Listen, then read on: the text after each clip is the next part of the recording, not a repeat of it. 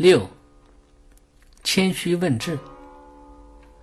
没有谁拥有真正足以骄傲的资本，因为任何一个人，即使他在某一方面的造诣很深，也不能够说他已经彻底精通、彻底研究全了。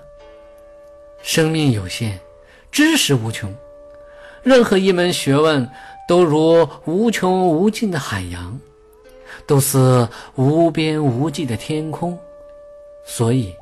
谁也不能够认为自己已经达到了最高境界而停步不前，而趾高气扬。古人说：“我慢高山，不存得水。”《书经》中也说：“满遭损，谦受益。”丢掉自满、傲慢的心态，虚心求学，谦恭行事。智者先贤的知识与美德，不像溪水一样涓涓流入我们的心中，它还能流到哪儿去呢？了知到此理后，就应当知之为知之，不知为不知。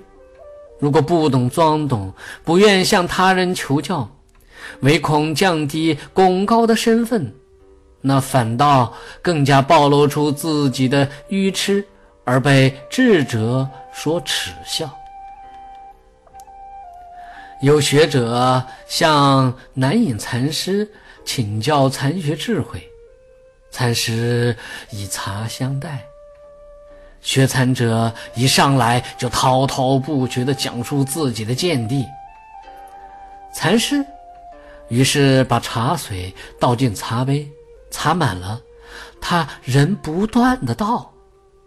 眼见着茶水溢出了杯子，学禅者说：“师傅，茶满了，都溢出来了。”禅师说：“你就像这杯茶，里面装满了自己的主张，倘若不把这些倒空，叫我怎么跟你讲禅呢？”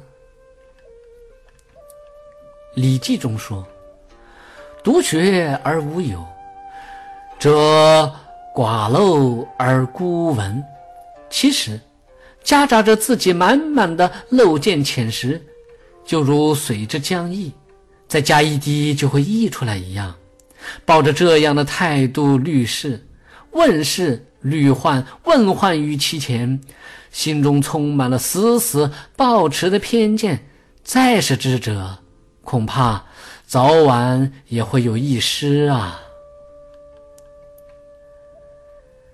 大夫孔宇聪明好学，而且非常谦虚。他死后，魏国国君特别赐予他文公称号。子贡却不以为然。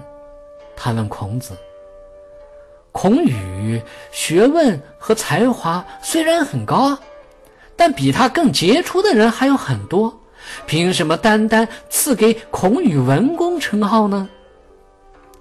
孔子说：“孔宇非常勤奋好学，聪明灵活，遇到不懂的事情，即使对方地位学问不如他，他也会大方谦虚的请教，一点也不感到羞耻。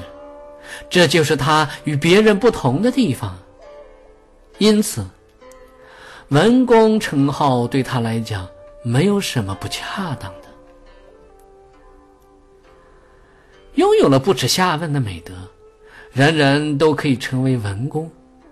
古代先贤正是真正品尝到了“满遭损，谦受益，敏而好学，不耻下问”的美味呀。思维智者与愚者的差别。经常对照观察自己的所作所为，如果是智者，会更加增上智慧；如果是愚者，就应该赶紧抛弃目中无人的傲慢心态，常向智者们请教，并随学他们的行为，相信总有一天，自己也可以步入智者贤士的行列中。